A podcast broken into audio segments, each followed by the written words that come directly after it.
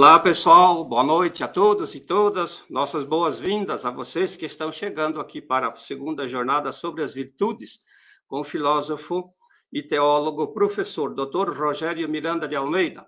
Eu sou o professor Teodoro Hannes, sacerdote basiliano e também diretor acadêmico aqui na FASMA. Aqui eu também coordeno o curso de bacharelado em filosofia e leciono aqui no, chat como que estão os nossos participantes. Olha, nós temos gente aqui, pessoas de várias cidades e localidades do Brasil.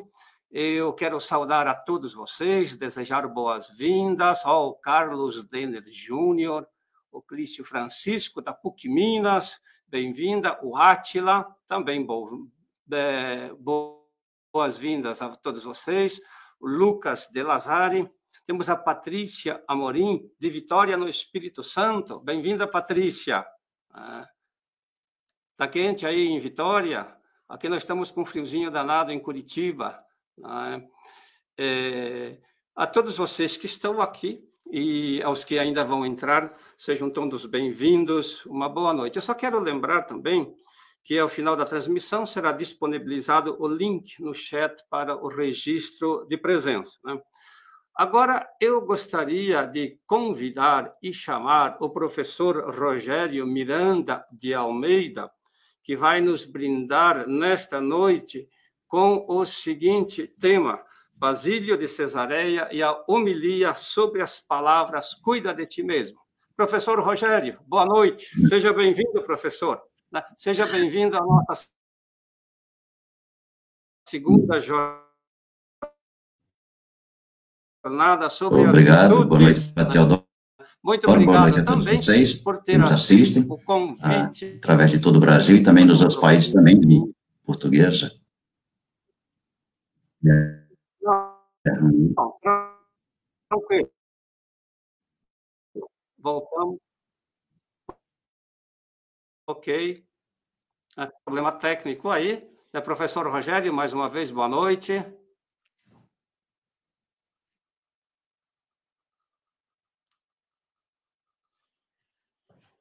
Ele não está nos ouvindo. Só um pouquinho, professor Rogério, até que nós vamos resolver esse problema técnico aqui. Tira o da chamada. Eu vou lá. Só um momentinho.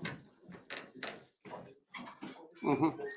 Bem, mais uma vez estou olhando aqui no, no chat, na presença né, de vocês que acompanham esta jornada. Né. Estamos resolvendo aí um problema técnico de conexão. Né. É, internet é assim mesmo, a tecnologia é assim mesmo. Quando funciona, funciona. Né? Quando funciona bem, funciona bem. Quando não funciona, olha lá, temos aí presente na nossa sala, no nosso chat, o Nicolás Alejandro Stachuk, lá da Argentina. Boa noite, muchacho. Como va? Tudo bem? Bem-vindo. Temos aí a Elisângela Valerco. Boa noite, Elisângela. Também o Elivelton. Elivelton, boa noite, Elivelton. Né? O Edivan Manuel, boa noite também. Enfim, boa noite a todos vocês que estão aqui presentes. Né? Estamos tentando resolver o problema técnico aí de conexão né, de internet. Assim que volte a internet, nós daremos continuidade. Vamos chamar novamente o professor Rogério. Né? Vamos ver se as coisas já estão conectadas. Professor Rogério, olha, professor, parece que não está muito disposto a conversar hoje, não. Boa noite, é, o problema técnico. Né? Seja bem-vindo, Boa noite. professor. Obrigado, é um prazer enorme, né? Mas a gente tem que contar com esses percalços também da, da, da internet, né? Nos anos 50, Heidegger já escreveu ah, um ensaio sobre Diaphragma Technique, problema da técnica, né? E é porque a Heidegger não tinha conhecido ainda a internet, né? Então a gente tem que estar preparado para isso também, mas faz parte, né? Esses altos e baixos, né? Mas é um grande prazer estar com vocês, todos vocês. Boa noite para Teodoro, boa noite a todos vocês. E eu espero que todos nós nos enriquecemos ao longo desta palestra, dessa conferência ou palestra, como se outra, enfim, dessa conversação que nós vamos ter sobre esse tema que o padre Teodoro já anunciou. O, Muito bem. A, Cesareia homilia sobre as palavras cuida de ti mesmo, né, conforme o padre Teodoro já falou. Sim. Muito bem. bem. O professor Rogério já é conhecido de todos nós, mas sempre é interessante a gente falar um pouquinho, né, alguma coisinha sobre a sua vida, embora seu currículo seja imenso. Se a gente fosse falar sobre o currículo do professor Rogério aqui, ia gastar uns 10 minutos, mas é, 30 segundos somente. O professor Rogério é filósofo, teólogo e professor aqui na FASMAN já há mais de 12 anos. Ele é doutor em filosofia pela Universidade de Metz, na França. É também doutor em teologia pela Universidade de Estrasburgo, também na França. Lecionou nos Estados Unidos, no Vincent College da St. Vincent College na Pensilvânia e também em Roma, na Pontifícia Universidade Gregoriana. Então, como eu já falei, ele tem um currículo extenso, é uma pessoa, é um perito, né? um grande conhecedor, sobretudo da patrística, inclusive de São Basílio. Professor Rogério, com o senhor a palavra agora. Muito obrigado, Padre Teodoro. Vamos lá então, né? Bom, isso aí foi muito elogioso, foi muito encomiástico para mim. Eu acho que não sou tudo isso que o Padre Teodoro está dizendo, conhecido ao profundo da patrística, de sobretudo São Basílio, enfim, a gente lê, né? A gente vai lendo e aprendendo e descobrindo cada vez mais coisas, né? Então, o que nós vamos falar hoje, pessoal, é sobre, como, conforme já foi anunciado, né, a homilia sobre as palavras cura de, cuida de ti mesmo, né? E uma homilia de Basília, né? Ele fez várias homilias, umas 23 homilias sobre temas diversos, e além do mais, 18 homilias, que algumas são tidas como autênticas e outras são atribuídas a ele, sobre os salmos sem contar também um número uh, enorme de cartas também que ele escreveu e as outras obras, uma das quais a gente falou na semana passada, que foi sobre o discurso aos jovens, né, de como tirar proveito da literatura pagã.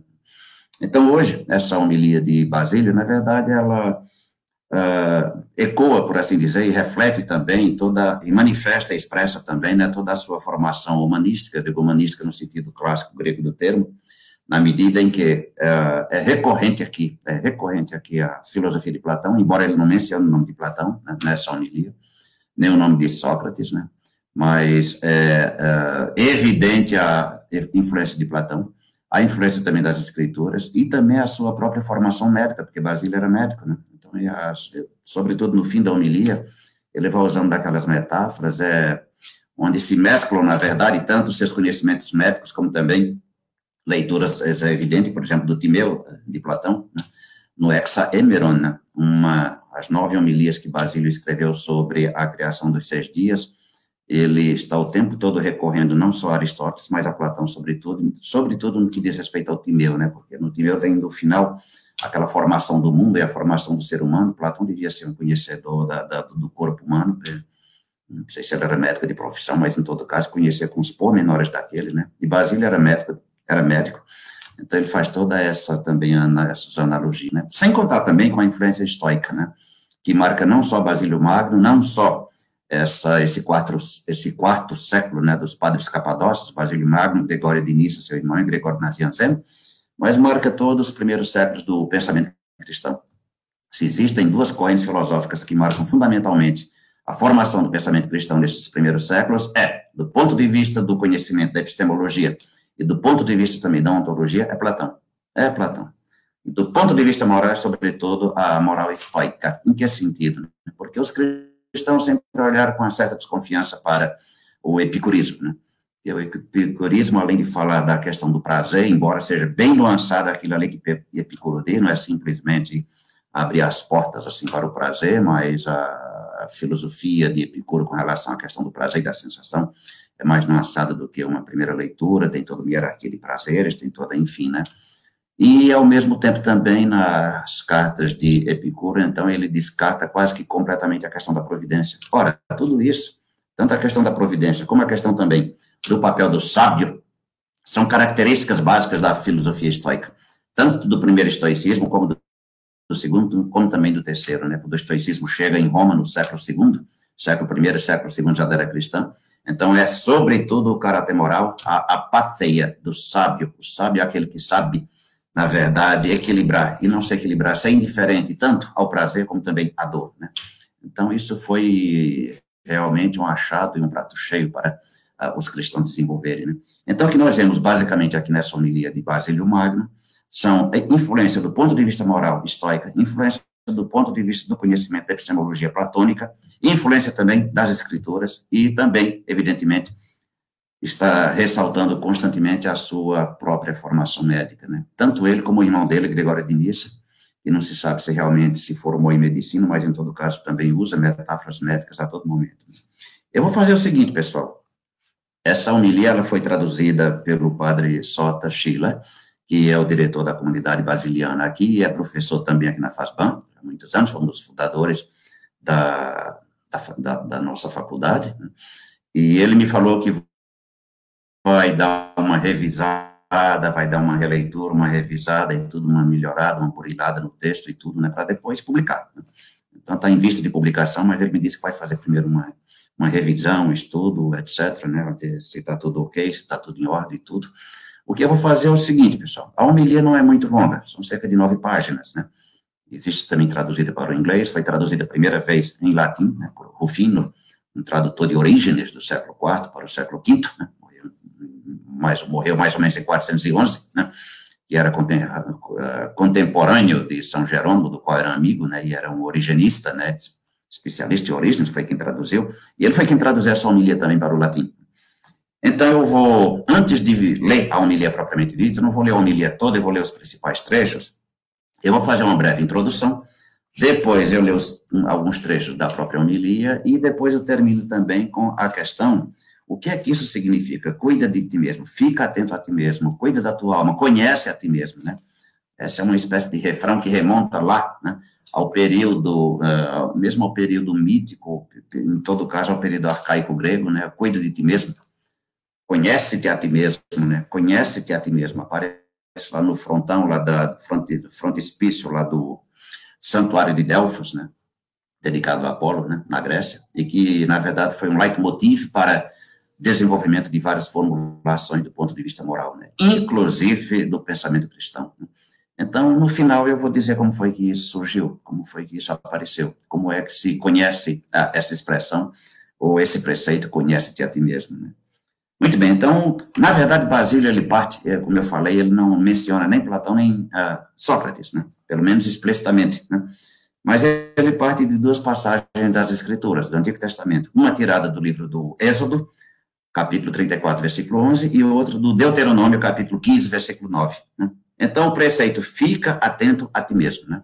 Fica atento a ti mesmo, que é a tradução da Septuaginta, Septuaginta, chamada também tradução dos 70, é uma tradução que começou lá pelo século III, na, em Alexandria, na diáspora, na diáspora né, judaica. Muitos judeus não sabiam mais o hebraico, então aqueles livros que tinham sido escritos em hebraico até então, e aramaico, foram traduzidos para o grego, para lerem, né? E outros livros depois foram escritos em grego mesmo, diretamente em grego, como o último livro do Antigo Testamento, que é o livro da Sabedoria, por exemplo, escrito por volta do ano 50, e para alguns exegetas, o ano 37, já na época do imperador Otávio Augusto, né? Mas, uh, enfim, da tradução dos 70, então, foi essa tradução que começou no século III, e traduzir apresenta sob a forma prosexeautor, quer dizer, em grego, se encontra tanto no livro do Êxodo 34, 11, quanto também no Deuteronômio 15, 9, né? Fica atento a ti mesmo, né? No primeiro, né, trata-se, uh, no Êxodo 34, 11, trata-se de uma advertência diante da iminência da conquista da terra prometida. À medida que os, os hebreus iam entrando na terra prometida, né, os discursos, as advertências, às estações que Moisés fazia, fica atento para observar o que hoje te ordeno. Expulsarei diante de ti, evidentemente Moisés falando pela, o Yahvé falando pela boca de Moisés, né? A internet caiu de novo, tá com problema de novo. Ok, pelo jeito voltou de novo, a internet hoje está nos traindo constantemente, né? Mas em todo caso, como eu dizia, essa primeira passagem tirada do livro do Êxodo, né, Yahvé falando ah, pela boca de Moisés, fica atento. Expulsarei diante de ti os amorreus, os cananeus, os heteus, os ferezeus, os heveus e os jebuseus. É, tá. Bom, voltemos de novo então, né? Esperemos que a internet não nos traia de novo, né? mas hoje está com altos e baixos, né? No livro do Deuteronômio, né, ele se exprime sobre a modalidade de uma paráfrase, podendo, pois, significar a consciência moral tal como ela se encontra em suas variadas acepções no Antigo Testamento. Né? Então, fica atento a ti mesmo, cuida da tua alma, cuida da tua natureza, cuida da tua natureza, fica atento a ti mesmo, né? Então, há muitas equivalências também com aquilo que vai se chamar consciência moral, ou mais exatamente o termo técnico, sineidesis, né, para significar a consciência moral, né? Então, no Deuteronômio, ele se exprime, né, esse preceito, fica atento a ti mesmo, né, sob a modalidade de uma paráfrase, podendo, pois, significar a consciência moral, tal como ela se encontra em suas variadas acepções no Antigo Testamento. Temos, portanto, fica atento a ti mesmo, para que não surja em teu coração um pensamento vil. Né. É o que se encontra, por exemplo, no livro do Deuteronômio, capítulo 15, versículo 9. O imperativo prosecte, em grego do verbo prosecco, é, quer dizer ter, dirigir, conduzir, aportar e, por extensão, dirigir o espírito, atender, velar, preocupar-se por alguém ou por alguma coisa, olhar para si, precaver-se, aplicar-se a uma determinada coisa. Né? Significa tudo isso, pessoal. Só que, evidentemente, Basílio vai empregar esse verbo no que diz respeito justamente a um cuidado de si mesmo, né? a um olhar para dentro, a um olhar para si mesmo. Foi, pois, neste sentido que Basílio de Cesareia proferiu uma homilia que depois Rufino, como eu falei, Rufino foi um discípulo, discípulo depois, bem depois de, de, de Orígenes, né, que viveu no século IV, uh, para o século V ele conheceu evidentemente Orígenes, que Orígenes morreu por volta de 200 e, 250 e 254, mais ou menos. Né. Então, Rufino é do século IV e morreu em torno de 411 a 412. E foi ele que traduziu Rufino, eh, foi ele que traduziu Orígenes. Né? Traduziu também a regra de São Bento, de, de, de São Basílio, desculpe, hein, para o latim. E traduziu também essa homilia sob o título In illud attende tibi ipsi, quer dizer, aquilo que fica, você deve ficar atento a ti próprio. Né? Nesta homilia, mais precisamente no final do primeiro parágrafo, Basílio afirma que todo ser animado, diz ele, é dotado de uma força interior que o induz a manter ou a preservar sua própria constituição. Nos brutos, diz ele, é o instinto que eles indicam o que deve ser evitado e o que deve ser perseguido. Ele fala muito nisso, ele é muito atento à questão, por exemplo, da sensibilidade, ou mais exatamente do instinto, da natureza dos animais, né, que os animais, pelo instinto, dificilmente o instinto erra, dificilmente o instinto erra. Ele diz que os animais ah, sobre nós têm essa vantagem de serem dotados de instinto. Eles não são dotados de razão, mas eles são dotados de instinto, e o instinto dificilmente erra. Mas ele enfatiza várias vezes isso, né? Nos seres providos de razão, porém, foi a própria divindade que lhes inculcou o preceito prosec selto, quer dizer, cuida de ti mesmo, para que, pautando-se pela voz da razão, né, fica atento a ti mesmo, e também valendo-se das faculdades naturais com as quais Deus os dotou, pudessem viver em harmonia consigo mesmos, com os outros seres e principalmente com Deus, principalmente com Deus, né? Dado que o ser humano é dotado de inteligência, é dotado de luz. Tanto Basílio Magno como também seu irmão Gregório de Nissa vão insistir muito sobre essa questão, né? no momento da criação, então nenhum, com nenhum ser, é, é dito nas escrituras que Deus diz, façamos tal animal, façamos tal nossa imagem e semelhança, somente com o ser humano. E por quê? Porque ele é dotado de inteligência. Ele tem o nus. O nus, né, tanto para Basílio como também para Gregório, e sobretudo na antropologia teológica de Gregório de Nissa, que é seu irmão, ele vê o nus como aquele meio termo que liga, na verdade, o ser humano, que está no topo da criação visível, né, ligando dos brutos aos seres inteligíveis. Né? E é através disso que o ser humano aspira a ser semelhante a Deus, a ser semelhante ao modelo. Né?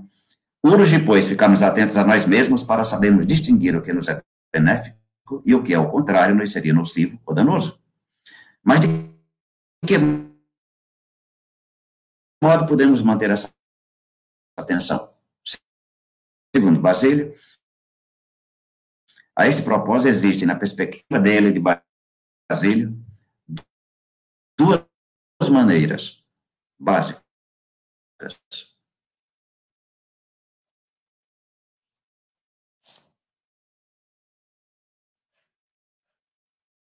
Uhum.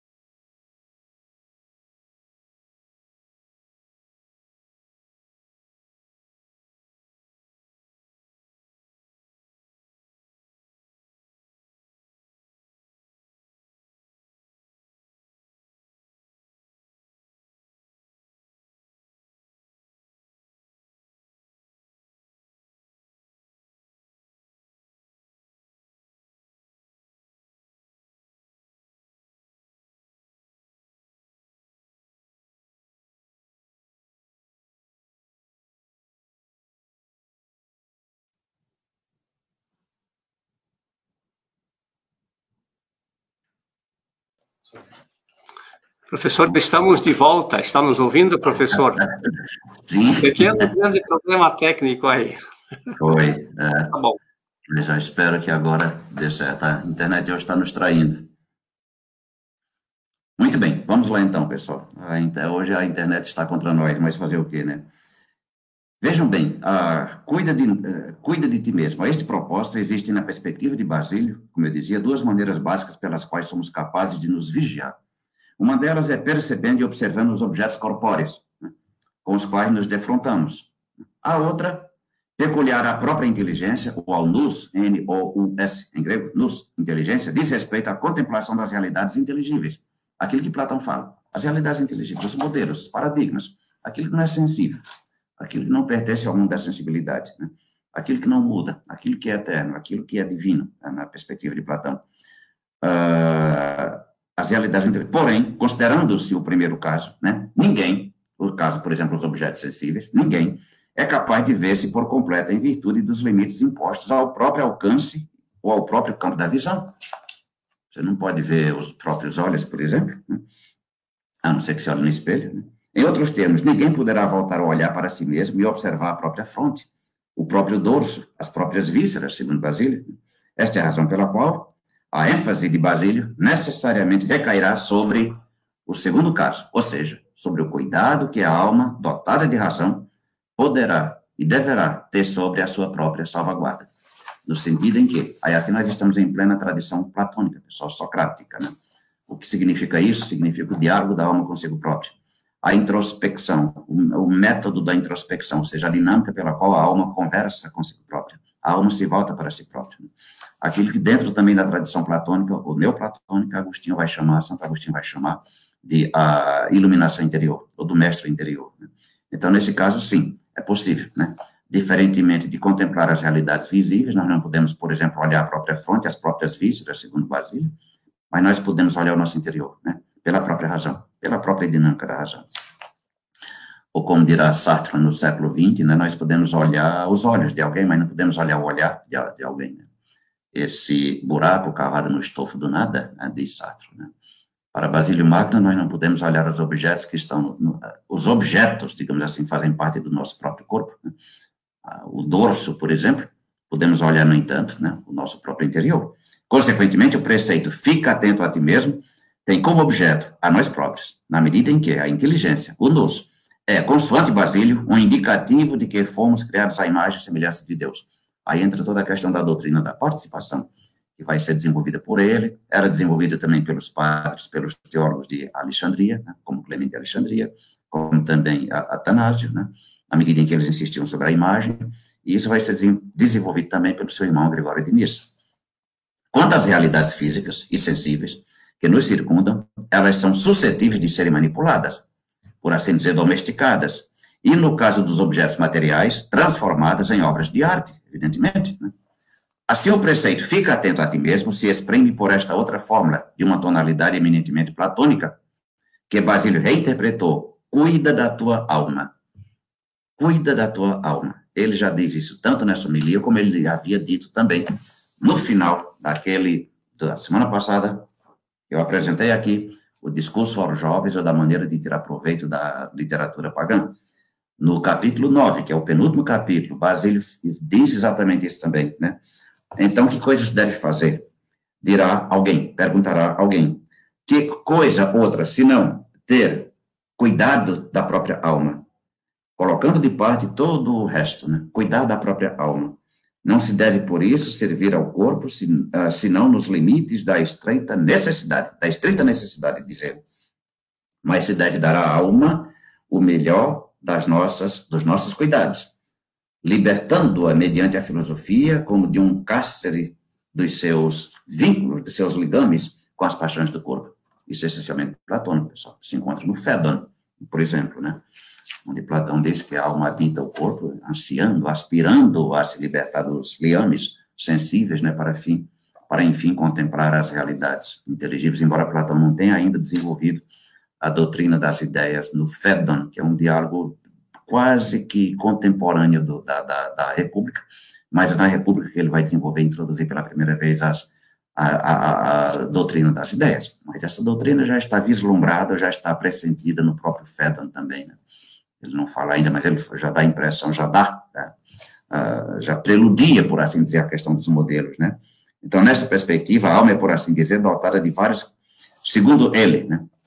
esse nus, né? para se conhecer, né? Conhece a tua natureza, que é dupla, vale dizer, ela é mortal pelo corpo e imortal pela alma. Né? Cuida da tua alma.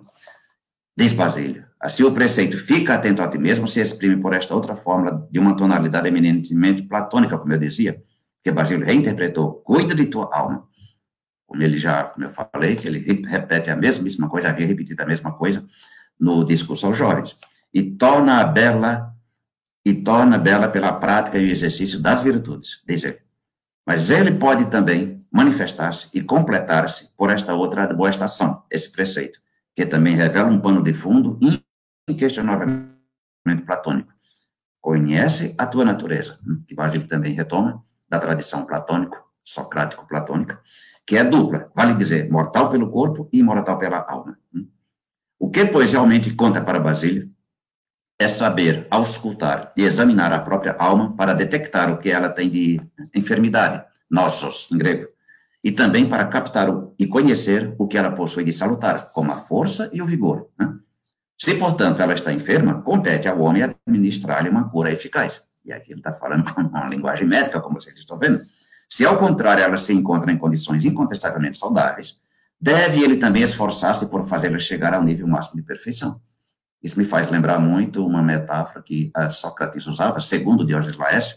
Não se sabe se Sócrates realmente disse isso, mas em todo caso, se não disse, como diz o italiano, se não era bem trovato, né? Segundo Diógenes Laércio, Sócrates costumava dizer que uh, os jovens devem sempre ter um espelho consigo e de vez em quando se olhar. Porque se ele for feio fisicamente, ele deve compensar a sua feiura física com a beleza moral. Por outro lado, se ele for bonito fisicamente, ele deve fazer com que a sua moral, o seu agir moral, corresponda àquela beleza física, né? É o que teria dito Sócrates. Não se sabe se realmente Sócrates disse isso, mas a metáfora, de, de fato, é muito é, interessante. Então, nesse sentido, convém também ressaltar, segundo Basílio, que, além das metáforas médicas de que se serve Basílio, para se referir à capacidade que tem o ser humano de sondar, diagnosticar e curar a própria alma, ele emprega também, no que concerne à memória, as imagens dos compartimentos e dos arquivos. Isso me chama muita atenção, porque o próprio Freud também, quando ele vai falar da memória, ele fala de arquivos, fala de compartimentos, que uh, na, na, formação, na formação do aparato psíquico, ele vai desenvolver no capítulo 7, por exemplo, da interpretação dos sonhos, né? ele fala nesses arquivos, a memória, nossa memória é dotada de arquivos, de compartimento. Né? Como é que essa rememoração se dá? Aí já é outra questão. Em todo caso, nessa perspectiva, a alma é, por assim dizer, dotada de vários compartimentos que lhe permitem registrar e armazenar os diferentes conhecimentos adquiridos, tendo, portanto, o cuidado de não confundir uns com os outros. Interessante. Freud jamais leu Basílio Magno, mas ele diz, praticamente, usa essa imagem também. É como se a alma, se ela gravasse sobre uma estela de bronze, né, sobre uma coluna de bronze, as impressões de que mais tarde necessitará recordar-se. Isso já é aristotélico, pessoal. Aquelas impressões que ficaram a partir de, de uma representação que nós fazemos. Enquanto nós estamos diante de um objeto, né, na, o Tratado sobre a Memória de Aristóteles, então, enquanto nós estamos diante de objeto, nós estamos vendo, embora nós não tenhamos acesso direto ao objeto, nós temos acesso indireto aos objetos. Né? Mas na ausência do objeto, aquilo ficou impresso na nossa memória como, diz Aristóteles, como o, a, o sinete, né? como o sinete, a marca que está, por exemplo, no anel do monarca, que ele coloca assim na cera e depois coloca num documento. Aquilo fica gravado na nossa memória. Quando a coisa está ausente, nós nos recordamos. Né? Quando nós queremos recordar. Quando nós não queremos, a coisa não vem. De resto, assim como a alma poderá perder a sua beleza, poderá ela também recuperar a pureza de antigamente. A este propósito, ao homem compete meditar não somente sobre a natureza da sua alma, mas também sobre aquela de seu corpo, segundo Basílio, porquanto Deus, declara Basílio, ao distinguir o ser humano dos brutos, assinalou a aquele, o ser humano, uma posição erecta e uma finalidade específica a cada uma de suas partes físicas. Não obstante isso, a ênfase de Basílio termina por deslocar-se para a superioridade da alma. E aqui, mais uma vez, ele está, é um lídimo representante da tradição platônica, pessoal. e mais precisamente para o nous, para a inteligência. E segundo ele, segundo Gregório de Nissa também, é aquele que faz o liame, o ligame, o vínculo, né, com a, a, o modelo, ou no caso com Deus, né, a imagem e semelhança. É uma faculdade privilegiada que, ao propiciar o movimento de introspecção da alma, acarreta ao mesmo tempo a sua auscultação, por assim dizer, para usar uma metáfora médica, o seu conhecimento e a sua cura, consequentemente. E não poderia ser de outro modo, porquanto Basílio, como os outros padres capadócios, Gregório de Nissa, Gregório Nazianzeno, se move numa tradição essencialmente platônica, escriturística e cristã. Com efeito, numa carta endereçada a Gregório Nazianzeno, o teólogo Basílio afirma que, ao voltar-se para o seu interior, ele se aparta do mundo sensível e, simultaneamente, com a ajuda do nus, da inteligência, se eleva até o pensamento de Deus. Então, nós vemos aqui mais uma vez essa doutrina da participação retornar né, sob a pena de Basílio Magno. Todavia, no seu comentário à, à obra dos seis dias, Hexaemeron, que é um, são nove homilias sobre os seis dias da criação, ele termina com o homem, o ser, a criação do ser humano, mas ele não desenvolve, vai terminar seu irmão, né? Chamado justamente no livro chamado Criação do Ser do Homem, né, do Antropos. E mais exatamente na nona homilia, que é a última, Basílio põe em destaque as dificuldades que encerra o método da introspecção, porque a coisa também não é tão fácil assim. E isso ele faz a partir de uma analogia com a capacidade e os limites que revela a própria faculdade visual do homem. Assim como os olhos não podem voltar-se para si mesmos e contemplar-se a si próprios, assim também, conclui ele, Basílio, ocorre com o nus, com a inteligência. Pois, transportando-nos para o plano moral, ele prefere reportar-se às culpas dos outros ao invés de encarar os próprios erros. Se é aquilo que vem da psicanálise vai chamar de projeção. Esta é a razão pela qual Basílio declara sem rodeios. Parece que, de todas as coisas, a mais fácil, a mais difícil, desculpe, é conhecer-se si próprio. Efetivamente, assevera o teólogo. E eu estou citando, não somente o olho, que vê o exterior, não goza da própria visão, mas também, de modo semelhante, o nosso espírito, sempre pronto a perceber o pecado de outrem, é lento em reconhecer suas próprias imperfeições. Nós colocamos sempre a culpa nos outros, né? Muito mais fácil. Isso é aquilo que vai se chamar má fé, né? Ou então, se todo mundo faz, por que, é que eu não posso fazer? Isso é o que se chama má fé. Né?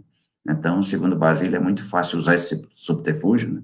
No entanto, tudo leva a supor que não se trata propriamente de uma imperfeição peculiar à própria inteligência, ao próprio nus, mas de um vício pelo qual a alma, residindo, resistindo a reconhecer as próprias faltas, se põe à procura de algo ou de alguém que possa justificá-las. Por quê? Porque ela é livre. Ela é livre. A vontade é livre. Não é o defeito, segundo Basílio, inerente ao próprio nus, à própria inteligência. Mas a quê? A direção que o sujeito dá pela sua liberdade, pelo seu livre-arbítrio, à vontade. É o que tanto ele como os outros quadros capadócios, como também né, praticamente todos esses teólogos, inclusive Santo Agostinho, vão tanto enfatizar. É este, de resto, o leitmotiv que caracteriza a moral dos padres capadócios, e dele, inclusive. O sujeito dotado de razão e de nos, de inteligência, é livre para perpetrar o mal ou para dele fugir, para exercer e fomentar o bem ou para dele se eximir. Tudo, porém, repousa sobre o conhecimento de si mesmo, diz ele. É a conclusão que ele chega. Muito bem, até agora, pelo menos, está indo bem, a internet não está nos traindo agora. Eu gostaria, pessoal, que pelo menos a introdução, na introdução, é interessante notar que Basílio começa esta homilia falando justamente do problema da linguagem. Ele começa justamente com a questão da linguagem. Isso é muito importante. Vejam bem, ele diz: Deus, que nos criou, deu-nos o uso da linguagem. Ele já começa assim. A fim de que pudéssemos revelar uns aos outros os planos do nosso coração. E graças à nossa comum natureza, transmitimos uns aos outros os pensamentos que tiramos das profundezas do coração, como de um depósito, diz ele. Se fôssemos criados somente com uma alma, iríamos comunicar os nossos pensamentos de forma imediata. Mas como a nossa alma está oculta sob o véu do corpo, vejam, quando ela produz pensamentos, palavras e nomes, são necessários para expressar o que está oculto nas suas profundezas, as palavras. Aí é um tal problema. Né? Temos que articular as palavras o Logos. Né? São necessários, então, palavras e nomes para expressar o que está oculto nas suas profundezas. Consequentemente, quando o nosso pensamento se torna um som com sentido, né? como se fosse carregado num barco pelo nosso discurso, veja bem, o discursos, a conexão entre as palavras, os logoi em grego, cruzando o ar para passa daquele que fala para o que ouve, né, para o interlocutor, né, e se encontra e se encontra o mar calmo e sereno, o discurso vai ancorar nos ouvidos dos estudantes, como se fosse em portos tranquilos, não agitados por tempestades. Seja bela metáfora, né, pessoal? Mas se um tipo de gritaria dos ouvintes supra, uh, dos ouvintes, sopra, contra, sopra, contra, desculpe, desculpe, vai se partir como um barco no ar. Por conseguinte, fazei calmaria para o discurso por meio do silêncio, dizer, pois encontrareis nele alguma coisa de útil que podereis levar consigo. A palavra da verdade é difícil de compreender e fácil de escapar para aqueles que não a examinam atentamente. Aqui ele já está mostrando, dando as pistas e os indícios de que o que, que ele vai desenvolver. Pois o Espírito dispôs que ela deve ser simples e breve, a palavra, para significar muita coisa em poucas palavras, o discurso, e pela sua concisão ser fácil para reter na memória.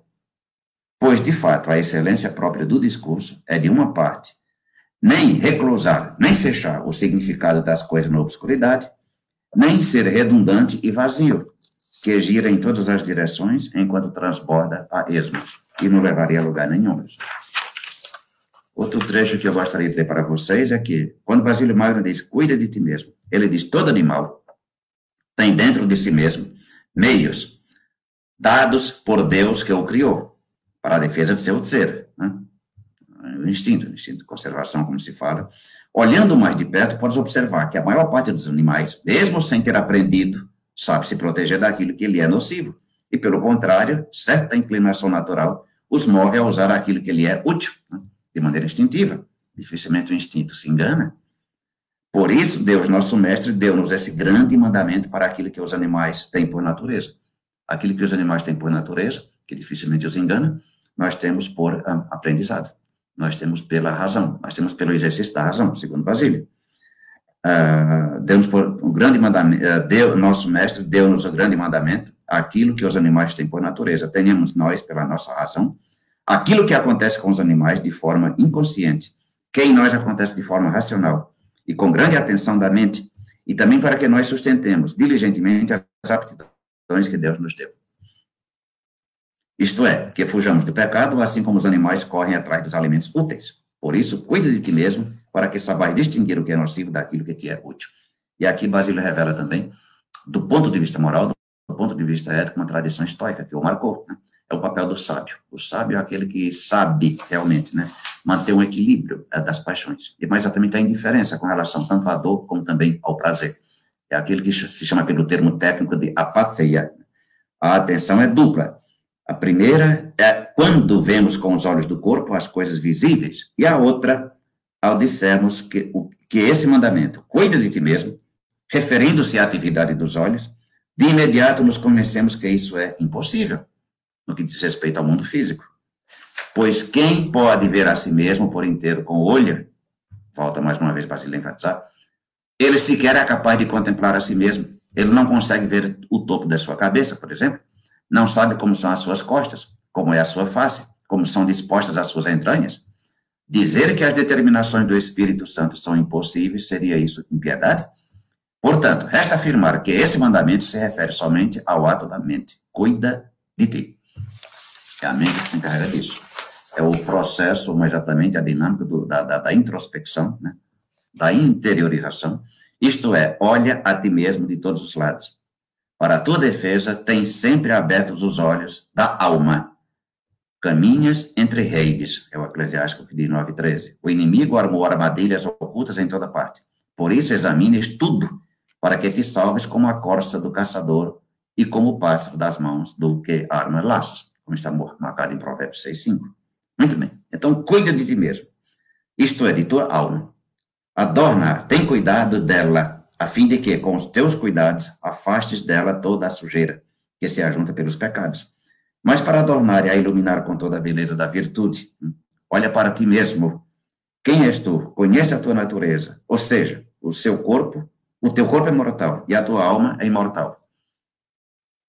Que em nós há uma certa dupla vida, uma a do corpo, que passa rápido, e a outra identificada semelhante com a alma, que não perece. Né? Isso é eminentemente platônico também, pessoal. Portanto, cuida de ti mesmo. Não te apegues ao efêmero como se fosse ao eterno, e não desprezes o eterno como se fosse o efêmero. Um dos sábios da Grécia, chamado sete, os Sete Sábios, uh, uh, ele, Mison de uh, Queneia, né? Ele dizia os prazeres são uh, efêmeros, já as virtudes são eternas. É bem provável também que Basílio esteja aqui, na verdade, ecoando, né, ou expressando justamente aquilo que esse sábio disse. É uma, é uma, uma, uma pleiade de sábios, chamados sete sábios, pessoal, entre o século VII e o século VI, né, antes de Cristo. Volta toda a tua atenção a ti mesmo, para que saibas dar a um e ao outro aquilo que a cada um é útil. Ao corpo, o alimento e a, e a vestimenta. E para a alma, a ciência da piedade, que a palavra piedade é, soa muito assim, é, estranho, de maneira piegas nos nossos ouvidos modernos, né? mas a palavra piedade em grego é eusebeia, que significa aquela reverência, aquele temor, que é aquele temor sacro, né? aquele temor diante da divindade, né? a sábia direção, o exercício nas virtudes e a distância dos pecados. Né? Muito bem, então, eu gostaria de ler mais uma passagem aqui. Tem cuidado de ti mesmo, e não prometas a ti mesmo aquilo que não existe, mas aproveita daquilo que possuis. Diz ele, acredito que o Criador fez essa advertência para evitar aquela doença muito comum, que cada um de nós se ocupa mais facilmente com os assuntos alheios do que trata daquilo que pertence a nós mesmos. É muito mais fácil se ocupar com os assuntos alheios do que de si mesmo, né? Para, para de procurar defeitos alheios. Não permitas aos teus pensamentos ocupar-se com as faltas dos outros, mas cuida de ti mesmo. Isto é, volta a olhar a tua alma para os teus próprios defeitos. Muitos, como diz o Senhor, veem o cisco nos olhos dos irmãos, mas não enxergam a trave do seu próprio olho. Não cesses de te controlar a ti mesmo Vê se a tua vida acontece de acordo com esse mandamento. E não olhes em torno de ti, para ver se encontras algo para censurar, como faz o orgulhoso e arrogante fariseu, que se apresentava justificando a si mesmo, desprezando o publicano. Muito bem, então eu gostaria aqui, só para terminar, pessoal, lendo a passagem aqui, já indo para o fim, que é essencialmente platônica, essa passagem. Aqui Platão, se fosse vivo na época, ele assinaria tranquilamente. Basílio diz desse jeito. Cuida, pois, de ti mesmo. E saiba que uma parte da alma é racional e prudente, a outra é passional e irracional. Platão faz a divisão bipartite da alma primeiro, no capítulo, no livro 4 da República, depois ele passa para uma divisão tripartite. Começa com a divisão da alma bipartite, a parte racional, que é a parte superior, e a parte irracional. Depois ele introduz o timós, que é aquele que faz a ligação entre o racional e o irracional. A primeira, que é a parte racional, convém, por natureza, dominar, e a outra, obedecer e submeter-se à razão, que é tipicamente platônico. Portanto, não permitas que a tua razão caia no cativeiro e sirva às paixões, tanto platônico como também uh, estoico, porque a tradição estoica ela se reclama tanto de Platão como também de Aristóteles. Por outro lado, não permitas as paixões levantarem-se contra a razão e tomar o poder sobre a alma. Enfim, o bom conhecimento de si mesmo tornar-se-á para ti um guia para o conhecimento de Deus. Quando tiveres um bom cuidado de ti mesmo, não te será necessário conhecer o Criador a partir das coisas criadas, mas tu, por ti mesmo, irás contemplar como num microcosmos a grande sabedoria do Criador. Contemplando, isso também é grego, período arcaico grego, né? Contemplar o grande, o grande macrocosmos, né? e tentar fazer uma espécie de homologia entre esse microcosmos que somos nós e o próprio macrocosmo na sua beleza. Né? Pela tua alma incorpórea conhecerás o incorpóreo e o Deus ilimitado. O teu espírito por si próprio não está preso a nenhum lugar, mas pela união com o corpo, ele se encontra em um determinado lugar. Crê que Deus invisível, meditando sobre a tua própria alma, pois ela é invisível para os olhos do corpo. Ela não tem nenhuma cor, nenhuma forma, não é conhecida por nenhuma característica física, e só é possível conhecê-lo pela razão. Por isso, não busques conhecer Deus por meio dos olhos, mas tenha dele um conhecimento espiritual. Admira o artesão que uniu a força da tua alma com o corpo, que ela, alcançando as mais entranhadas partes do corpo, une numa comunhão e unidade até os mais distantes órgãos. Isso também é platônico, pessoal. Isso relembra muito a, a tessitura que Platão faz no Timeu, quando ele vai falar sobre não somente a criação do mundo, mas também, no fim, a criação do próprio corpo, né? colocando, tentando fazer uma união entre o corpo e a alma, o que é praticamente impossível, mas em todo caso, vê que poder tem a alma espiritual. Do corpo passa para a alma a comunhão de sentimentos. Assim como o corpo recebe a vida da alma e como a alma recebe padecimento do corpo. Que mistério tem ela para a ciência e conhecimentos? Como novos conhecimentos não obscurecem a ciência proveniente adquirida, como ela se mantém íntegra e intocada na memória, impressa na primeira parte da alma como numa coluna de cobre. Vê como a alma entregue às paixões do corpo, ela perde a sua beleza, e como novamente purificada pela virtude, se afasta da imundícia do pecado e retorna à semelhança com seu Criador. Basílio está jogando o tempo todo com essa dinâmica, pessoal. Existe uma espécie de distanciamento, de distanciamento dessa imagem e semelhança. Essa imagem e semelhança deve ser constantemente trabalhada. E isso os teólogos da Escola de Alexandria, da Teologia de Alexandria, haviam falado também. O homem é feito à imagem e semelhança de Deus, mas essa imagem e semelhança ela deve ser trabalhada, não é simplesmente constantemente. Através de quê? Do exercício da virtude. Mas a pergunta que fica, pessoal, é a seguinte: então, Basílio está, como eu falei no começo, na tradição platônica, socrática, do conhece-te a ti mesmo. Mas como foi que surgiu isso, conhece-te a ti mesmo? Eu só gostaria de ler rapidamente aqui, para Teodoro vai entender, porque nós tivemos esses cortes aí com a internet, então me restam mais alguns minutos. Ah, na defesa que Sócrates faz, na apologia de Sócrates, aquela defesa que Sócrates faz no tribunal, né, para se defender, ele inicia na apologia esses, nesses termos. Ele diz desse jeito, começa uma bela peça retórica. Desconheço, atenienses, que efeito produziram meus acusadores sobre vós. Quanto a mim, pessoalmente, faltar, falavam de maneira tão persuasiva que quase me fizeram esquecer quem eu sou. É assim que ele abre. Quem eu sou? Né? Fim de citação. Quem eu sou? O que realmente significa saber quem se é? Com efeito, afirma Sócrates na mesma Apologia, que é o primeiro livro de Platão, né, falando sobre a defesa de Sócrates. Ele diz assim: Eu estou citando, uma vida sem exame não é digna de ser vivida. Mas a que tipo de exame, a que tipo de vida se refere Sócrates exatamente? Trata-se, segundo o próprio filósofo, daquela vida e daquele exame que ele assinalou, o Deus viver filosofando. Deus, Apolo, teria dito, através da pitonisa, da Pítia, né? aquela que falava pelo Deus Apolo. Viver filosofando, isto é, interrogando a mim mesmo e aos outros. Foi o preceito que ele recebeu. É efetivamente este ofício a que, de acordo com o que ele relata na sua defesa, se entregar o filósofo a partir da consulta né, que um amigo dele, chamado Querofonte, havia feito ao oráculo de Delfos. Esse oráculo de Delfos, pessoal, Delfos, segundo as informações mais recentes que nós temos, quando foi que propriamente começou quando foi que propriamente começou? Quando foi que a Apolo, que era o santuário dedicado justamente a Apolo, ah, por volta de 1500, porque a proveniência de Apolo ainda continuou muito obscura. Né? Primeiramente, era, ah, pelas informações que nós temos até hoje ainda, né, era Dionísio que dominava, né? pelo menos na civilização minoico-cretense, né? um dos povos mais antigos da, do continente, do continente, né, da península grega, exatamente, né, foram três povos, né. Os mais antigos foram os jônicos, os, desculpa, os aqueus, os aqueus, né, e depois se apostaram também daquelas ilhas que ficavam lá no sul, né, do, do Mediterrâneo, na ilha de Creta, por exemplo, aquilo que se chamou depois, por volta do ano 1600, a civilização minoico, minoico, uh, minoico uh, micênica, né, ou civilização minoica, ou então civilização cretense, né. Muito bem, por volta de 1600 alcançaram a era da a fase, a era, a idade do bronze, né, civilização brilhantíssima, né?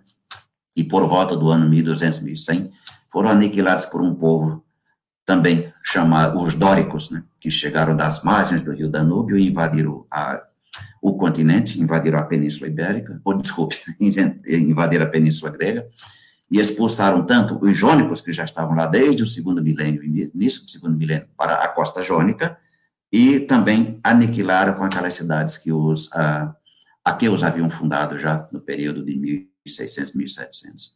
Foi durante esse período, na verdade, durante esse período que, que se criou, né, o, que se conhece, né, o santuário de Delfos, né, onde havia o deus Apolo, só que bem antes, né, já se tem testemunhos de que Apolo, primeiro, ele não é grego, ele vem, segundo as informações que nós temos, seja daquelas uh, planícies lá da, da nórdicas, né, o hiperbórico, o povo hiperbóreo, que é como Aristóteles fala num fragmento, né, compara Pitágoras ao povo, ao sábio hiperbórico, né, que tem aquela visão, que tem aquela uh, poder de adivinhação, que tinha aquela sabedoria característica, ou então das planícies da Ásia, né, longe, as planícies distantes da Ásia, onde o xamanismo já havia se desenvolvido. Então, se coloca a origem de Apolo, seja das planícies da Ásia, como também do norte, extremo norte, né, da própria Europa, né. Mas ele, quando ele chega propriamente no continente europeu, no sul, mais exatamente na civilização minoico-cretense, já havia o deus Dionísio lá instalado, né? já havia instalado, já talvez por volta do ano 2000, ou mesmo antes também, né? Então foi a partir de 1500 que se instalou o santuário de Delfos. Né? Havia lá no santuário de Delfos, inscrito lá numa coluna, conhece-te a ti mesmo. Quem foi que colocou essa inscrição? Não se sabe exatamente. Né? Quem teria inscrito essa sentença ou essas sentenças no frontão do templo de Delfos, né? Se nós já tivemos a descrição transmitida por Sócrates, né, no Protágoras, né, um dos primeiros diálogos de Platão, teriam sido os chamados sete sábios a realizá-lo, né? Os sete sábios que viveram entre o século VII e o século VI, dos quais, por exemplo, Tales de Mileto, Mison de Queneia, também o próprio Solon, o estadista. Todavia, no Cármides, o diálogo Cármides, ao dialogar com o próprio Sócrates, Crítias deixa pressupor que se tratava de um autor anônimo, ou de alguém cuja identidade se perdera, pois ele observa, assim no diálogo, diz, no diálogo, o personagem chamado Critias. É assim que o Deus se dirige àqueles que penetram em seu templo. E nisto ele se distingue dos homens, como já o havia compreendido, ao que me parece, aquele que gravar a inscrição. Quem é aquele que gravar a inscrição? Não se sabe. A não menção do nome do autor, que visivelmente revela uma ignorância com relação à identidade, hum, é evocada por vários pensadores na antiguidade, dentre os quais se destaca, por exemplo, Clemente de Alexandria, que morreu em 212, 215, com efeito, nos livros chamados Stromata, Clemente informa que o dito, conhece-te a ti mesmo, é atribuído, ora, a Tales de Mileto, ora, a um dos sábios chamado Quilon, ao passo que Aristóteles o reenvia diretamente a Pítia, ou a Pitonisa, que falava pela boca, que, falava, na verdade, que era uma espécie de porta-voz do próprio Apolo, né? O certo, porém, é que Sócrates foi muito provavelmente o primeiro a ter conferido a esta máxima um sentido filosófico, que até então era interpretada principalmente, se não exclusivamente, numa perspectiva religiosa. Segundo o estudioso francês Pierre Courcelle, a primeira alusão feita a esta sentença se encontra sob a fórmula de sátira na peça As Nuvens, de Aristófanes, né, no ano de 423, quando a peça foi encenada. Todavia, ao contrário de Aristófanes, os discípulos de Sócrates a enfeitaram, né, a adornaram com um halo de sacralidade, nela procurando as mais diversas e às vezes opostas proveniências e interpretações. Né?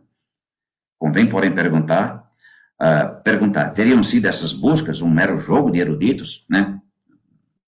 com detalhes, com minudências, tentando justificar ou magnificar o mestre, ou antes não teriam elas escondido na própria diversidade de suas manifestações e contradições algo de mais profundo, de mais nuançado, de mais fugidio e por isso mesmo incompreensível, que é o quê? É o conhecimento de si próprio.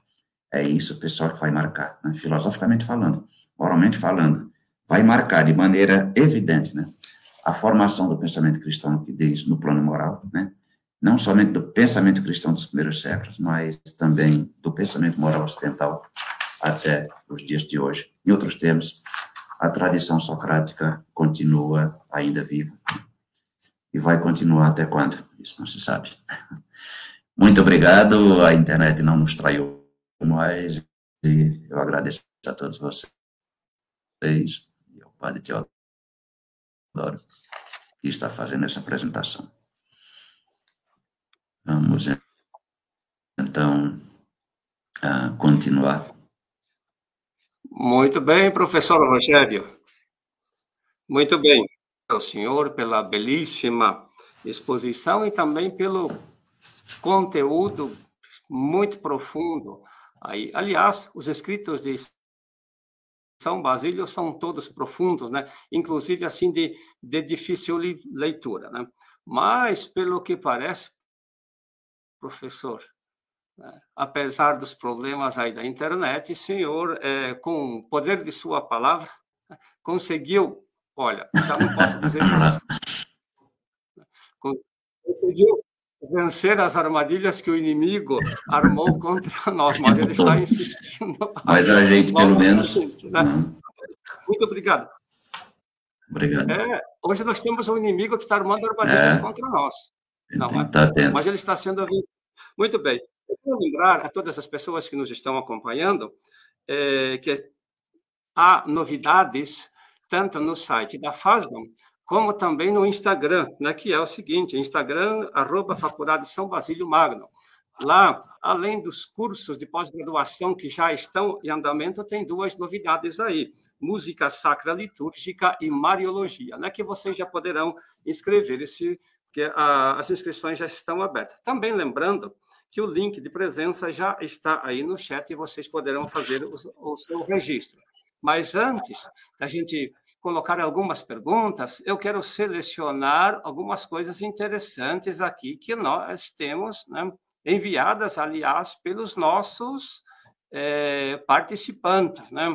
Nós temos aí uma, um comentário do Frei Claudio Mar Teixeira Firmino. Lá, Muito obrigado, professor, por essa tão bela explanação. Né? Obrigado.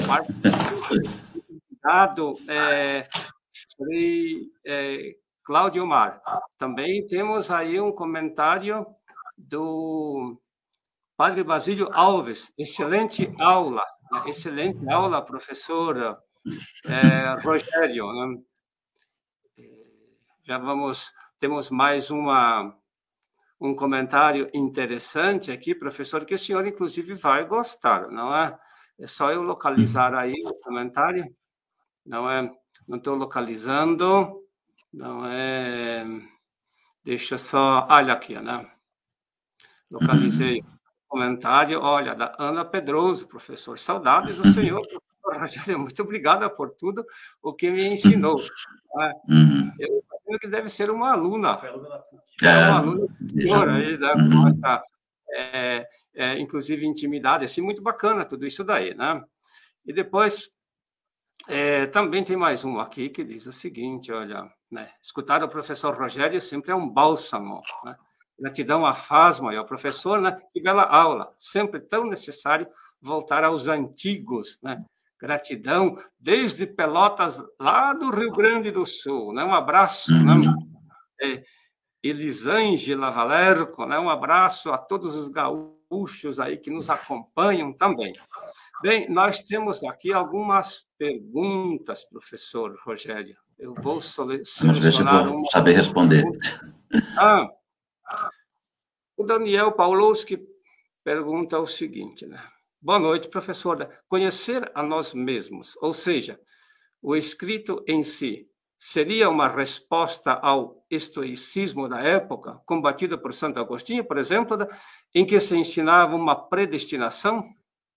Uhum. Professor na verdade, o Daniel, na verdade, a questão da relação de Santo Agostinho com o estoicismo, com, aliás, com a filosofia em geral, é uma relação muito complicada, né? muito ambígua, no sentido em que, ora, ele mostra simpatia, ora, se olha, se nós compararmos bem, ele olha muito mais com simpatia para o estoicismo do que para o epicurismo. O epicurismo, ele simplesmente combate, né? Agora, com o estoicismo, ele tem uma certa ambiguidade também na sua própria relação com o estoicismo, na verdade, o que uh, Santo Agostinho combatia no estoicismo não era tanto, por exemplo, a questão da predestinação, porque não é um conceito estoico, né? a predestinação. O conceito estoico é o conceito da providência. Né? Só que eles falavam, falavam isso, ou mais exatamente, expressavam isso através do Logos, né? O Logos enquanto governo do mundo, o Logos enquanto que governa o mundo. E isso para Agostinho, na verdade, só que a preocupação de Santo Agostinho é que os estoicos podiam, pela a própria, digamos assim, pela, a, a, pelo próprio esforço, o esforço personal do sábio, o esforço personal do sábio, ele poderia, digamos assim, arrogar-se o direito de ele próprio ser responsável pelo incremento das suas virtudes, ser responsável pelo incremento do seu agir moral, pelo incremento do seu agir ético, enquanto que Santo Agostinho vai colocar tudo isso para a questão da graça, para o auxílio da graça. O ser humano não pode fazer absolutamente nada sem um contínuo auxílio da graça, né? Então, a suspeita de Santo Agostinho com relação a esse papel digamos assim, racional do sábio no seu agir moral, era mais uma questão de precaução no sentido de que existem para Santo Agostinho dois pecados básicos que ele chama os dois pecados capitais, que é a gula e a supérbia, né? A gula e a supérbia, né? A gula e a soberba. Então, a preocupação principal de Agostinho, nesse cuidado, nessa atenção especial sobre si mesmo, era o sujeito. Negligenciar a graça e, na verdade, colocar tudo por conta ou pela função da própria razão. Né? Isso, segundo ele, levaria ao orgulho. Né? Aliás, o próprio São Paulo também, em certas passagens, ele deixa pressupor isso, né? E contar com a graça, segundo Agostinho, nesse sentido. Muito bem, professor. Temos mais uma pergunta aqui ainda. Vamos. O frater Ari Santos diz: olha, boa noite, professor. Primeiramente, é sempre bom ouvi-lo. Em relação à questão da imagem e semelhança, qual a visão de São Basílio sobre o assunto? Uhum. Muito bem. Na verdade, a visão de São Basílio sobre esse assunto é aquela visão que dominou, de certa maneira, a teologia oriental, né? já na escola de Alexandria, por exemplo, né? já na, na, na, teologia geral de Alexandria, por exemplo, né? tem a escola de Alexandria, cujos principais representantes são Clemente de Alexandria, que foi o primeiro eh, diretor mesmo, né? Orígenes, enfim, e se prolongou até o século IV, final do século IV, com o chamado último diretor, que é Dídimo Cego. Muito bem. E essa questão foi muito explorada em Alexandria, né? E foi explorada também pelos padres capadócios, né? Na medida em que sobretudo Basílio e também de uh, Gregório de Nissa. Né? Na verdade, Basílio ele está mais nessa tradição, a gente poderia dizer a tradição platônica e a tradição também escriturística, tanto ele como os outros também. Em que sentido? A questão da imagem e semelhança. Né? Eles tinham, na verdade, eles eram conhecedores de Platão, mesmo quando eles não se referem diretamente a Platão, mas a gente vê, por exemplo, pela, através da homilia aqui, né, a influência constante de Platão né, sobre essa. Se não conhecer Platão, não entende direito esses espaços capazes. Aliás, a teologia oriental em geral, né? Ela é platônica, ela é platônica. Então, vejam bem, a aspiração do sábio, a aspiração do filósofo, segundo Platão, e Agostinho acentuou muito isso também, né? É imitar a Deus, é ser como Deus, tudo bem. Mas Platão vai mais longe ainda no sentido em que, tanto no Fédano como também no uh, Parmênides, né? Então, ele fala explicitamente da participação, participação aqui, ao ser. Nós temos a priori em nossa mente os modelos, os paradigmas, né? Então, o artista, quando ele vai esculpir uma estátua, quando ele vai pintar um quadro, quando ele vai fazer uma música, ele tem, ele tenta reproduzir aquele modelo que ele já conhece. Ele não faria, né? É o que Santo Agostinho também vai repetir, né? Por outro lado, os cristãos, né, leitores da Bíblia, tinham, isso aqui é no caso Basílio, por exemplo, ao seu favor, ou a sua vantagem, justamente, Gênesis 1, 26, façamos o homem à nossa imagem e semelhança, né? Então, existia, por exemplo, uma aspiração não somente com relação propriamente à ontologia, o homem ontologicamente ser, por exemplo, determinado né, a imitar, a reproduzir o modelo, mas também pelo próprio ato da criação, aí sim, já seria um ato na concepção de Basílio Magno, que partiria do próprio Deus, dotando o homem de inteligência e de liberdade para ser, para ser a sua imagem, a sua semelhança. O seu irmão Gregório de Nice é aquele que mais vai trabalhar essa questão porque toda a sua teologia gira em torno de uma antropologia. Ou a gente poderia dizer o inverso, toda a sua antropologia é uma antropologia teológica, na medida em que ele coloca no centro do seu pensamento, no centro de sua filosofia, né, o próprio ser humano dotado de inteligência. Essa inteligência sinus, né, é aquilo que o aproxima, é aquilo que o uh, vincula ao próprio modelo, e no caso Deus. Né. Tem essa particularidade com relação a Gregório, uh, nas, a Gregório de Nício, né, mas Basílio, em geral, ele está, por assim dizer, reproduzindo né, aquela concepção que marcou tanto a escola de Alexandria, a teologia de Alexandria, como marcou também a teologia em geral, né, usando essas duas fontes, tanto Platão como também as escrituras. É isso daí, ó. Ari, muito, muito obrigado. Muito bem, professor.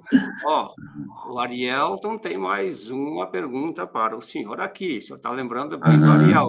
Ah, e ainda que e ainda, no que se refere à antropologia teológica, como o homem uhum. cresce neste assemelhar-se com Deus ao longo de sua vida? Uhum. Através da liberdade, segundo tanto Basílio como também Gregório de Nisso, através da liberdade, do livre-arbítrio, através, sobretudo, da razão. Né? Agora, veja bem, todos, todos os dois, tanto Basílio como também Gregório de Nisso, e, aliás, os outros também, né? eles colocam esse crescimento, aliás, Santo Atanásio também já fala isso, né? Porque quando diz assim, bom, então o homem foi feito à imagem e semelhança de Deus, então pronto, já que ele foi feito à imagem e semelhança de Deus, agora lavará as mãos e não, alto lá. Tanto Clemente de Alexandria, que também insistiu muito sobre isso, como também Atanásio, né, vão insistir sobre essa questão, esse constante, aí entra a questão do que nós lemos agora nessa homilia, né, essa questão, essa constante, digamos assim, esse constante auscultar-se, esse constante uh, cuidar da própria alma, esse constante, digamos assim, aprimoramento no que diz respeito à questão ética, ao agir moral. Só que esse agir moral, segundo esses padres, segundo Basílio Magno, segundo Gregório de Nissa, segundo todos eles, na verdade, ele é, ele não pode ser pensado sem ter o auxílio da graça, né? Então, o que existe aqui é um cuidado constante do ser humano, né? É também certo, Arielto, que durante esse período, e sobretudo na Idade Média, depois, posteriormente, vai prevalecer também a questão do, da perfeição, a perfeição, a perfeição, a busca da perfeição. Essa busca da perfeição sempre foi uma, uma faca de dois gumes, a gente poderia dizer assim, porque, na verdade, ela aponta ao mesmo tempo para um aperfeiçoar-se, tudo bem, para um aprimorar-se, mas isso pode levar também ao quê? A uma autossuficiência, a um orgulho. Né? Isso também que esses padres também ficam precavidos. Né? Em todo caso, é pela vontade, pela liberdade, pela razão, mas também pelo agir ético. Mas esse agir ético, segundo eles, é sempre, uh, segundo eles, uh, governado, iluminado ou dirigido pela graça. Né? Então, nesse sentido. É o que Santo Agostinho vai fazer mais tarde. É, muito bem. É, aqui nós temos um comentário interessante. Olha lá, de onde que vem esse comentário, professor, né? Muito obrigado, Padre Teodoro, professor Rogério, pela aula. Saudações dele, desde a Argentina. Não é? Argentina. obrigado, Nicolás. É, agradecemos muito é, que você está conosco aqui de maneira, na modalidade online, né? Muito uhum. bem. Então, professor Rogério, eu estou com o texto aqui, não é de São Basílio. Cuida uhum. de ti, não é? Cuida de ti mesmo. É? Uhum. E eu gostaria que, você, que o senhor fizesse um comentário sobre o trechinho que eu vou ler. Na verdade, são dois trechos aí que já estão indo lá para o uhum. final do texto. É, no parágrafo 7 e no parágrafo 8. Uhum. E aí faz um comentário porque sempre transparece o que? Transparece sempre o primado da alma, né? nesse sentido, uhum. cuidar mais da alma. Mas também ele coloca que nós devemos cuidar do corpo, né? porque o corpo uhum. é importante para o cuidado da alma. Né? Então, vai a leitura. Cuida, pois, de ti mesmo e saiba que uma parte da alma é racional e prudente, a outra é passional e irracional. A primeira uhum. convém por natureza dominar e a outra obedecer e submeter-se à razão. Portanto, não permites que a tua razão caia no cativeiro e sirva às paixões. E assim ele continua por aí. Lá no final, no 8, ele diz assim: após a reflexão sobre a alma, observa, se quiseres, a constituição do corpo e admira como o maior dos artistas o edificou com uma apropriada sede para a alma racional. Então, o corpo como sede da alma. Né? E também importante, né? e que deve ser cuidado também. Né? Parece que toda isso, isso. A, Exatamente. É. tem uma grande preferência pela, pela alma, mas o corpo uhum. também não fica cuidado, porque ele é importante, né? Inclusive, ele faz umas comparações bonitas, ele olha uhum. onde que está o teu olho, né? Que está na cabeça, que está em cima, olha... É, pensa sobre a natureza, por exemplo, da língua, como ela é delicada e qual a sua presta, inclusive, olha, presta atenção nos teus uhum. dentes também, coisa desse tipo. Uhum. Bonita, é interessante. O senhor poderia fazer um comentário sobre isso? Uhum. É, a gente tem que levar primeiro em consideração que Basílio era médico, né? Então, veja bem, se poderia pensar desse jeito. Bom, ele está na tradição platônica, ele está na tradição estoica, então ele tende muito mais, na verdade, acentuar o quê? A superioridade da alma com... E isso no próprio Platão também é complicado, pessoal, porque se, se você se pega, por exemplo, um determinado diálogo, você disser, por exemplo, né, no Fédon, por exemplo, é onde existe a maior, digamos assim, depreciação com relação ao mundo da sensibilidade, da sensação do corpo. Platão diz claramente o corpo se apresenta como um empecilho, como um, um obstáculo, né, para o próprio conhecimento, né. Então, essa coisa ruim, essa, esse instrumento ruim que é o corpo, ele diz desse jeito, né. Se você pegar, por exemplo, outros diálogos, como, por exemplo, o Filebo, que é um da, da, da terceira fase de Platão, ele vai dizer exatamente o contrário. O corpo, a sensibilidade, é um instrumento, é o meu pelo qual, na verdade, o conhecimento não chega a nós, só que esses conhecimentos chegam de maneira, assim, fragmentária. Então, os olhos veem, o nariz sente, a boca degusta, a mão apalpa, o nariz cheira, o ouvido ouve, mas tudo isso entraria de maneira dispersa. Cabe à alma, na verdade, aqui sim, entra mais uma vez o papel de superioridade da alma, organizar tudo isso, unificar tudo isso, por assim dizer, sintetizar, ou a gente diria processar, unificando tudo isso, né?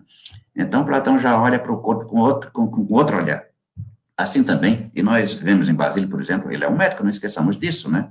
Então, essa meticulosidade que o padre Teodoro chamou a atenção, chama a atenção todo mundo, me lembra muito, porque é quase que nós estivéssemos lendo, assim, quase que literalmente, o Timeu de Platão, no final.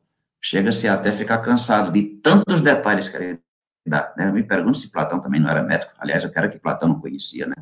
Porque depois de falar da constituição do mundo feita pelo, uh, pelo, feito pelo, o, pelo artesão do mundo, né? Feito pelo arquiteto do mundo, feito pelo artesão do mundo, né? no caso, Demiurgo, né? Ah, depois ele vai cair em todos esses detalhes aqui com relação da própria constituição do corpo, né? Então, a gente nota uma certa ambiguidade também em Basílio, tanto com relação à alma, como também com relação ao corpo, mas ele fala também cuidar dos dois. E ele fala com essa meticulosidade sobre a formação, sobre o cuidado, sobre a beleza, sobre a necessidade, sobre a utilidade de cada um que trabalha em conjunto, né? Mostrando que existe também que o próprio corpo também deve ser cuidado, né? Então, a coisa mais nuançada do que a gente imagina, né? Não é simplesmente dizer, estaria na tradição platônica, então existiria uma dicotomia entre corpo e alma, a alma é superior, sim, mas tanto Platão como também ele, né, uh, valorizam também né, o próprio corpo, né? e não poderia ser diferente. Uhum.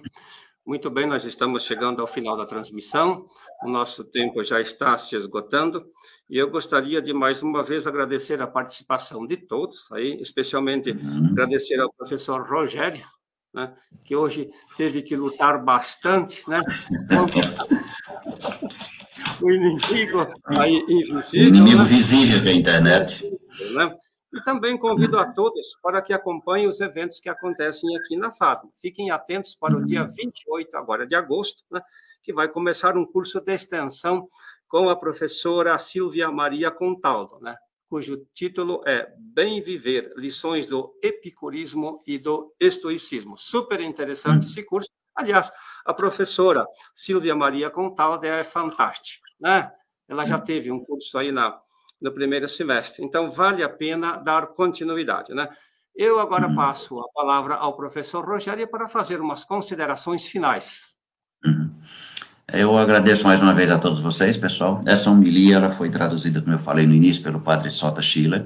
Ele vai retrabalhá-la, vai ver, enfim, vai dar mais uma burilada, como o padre Teodoro costuma dizer, em vista de publicação, né, ela vai ser publicada né, futuramente, né, não sei sob que forma, mas em todo caso, é, vista isso. Né. Com relação também a essa questão, se encontra também, grande parte que eu falei a vocês, num livro meu que está para sair pela editora Loyola, não sei se sai esse ano, é muito provável que já saia esse ano, né, é sobre a consciência moral a, a consciência moral. E o subtítulo é Das Raízes Gregas ao Pensamento Medieval. Né?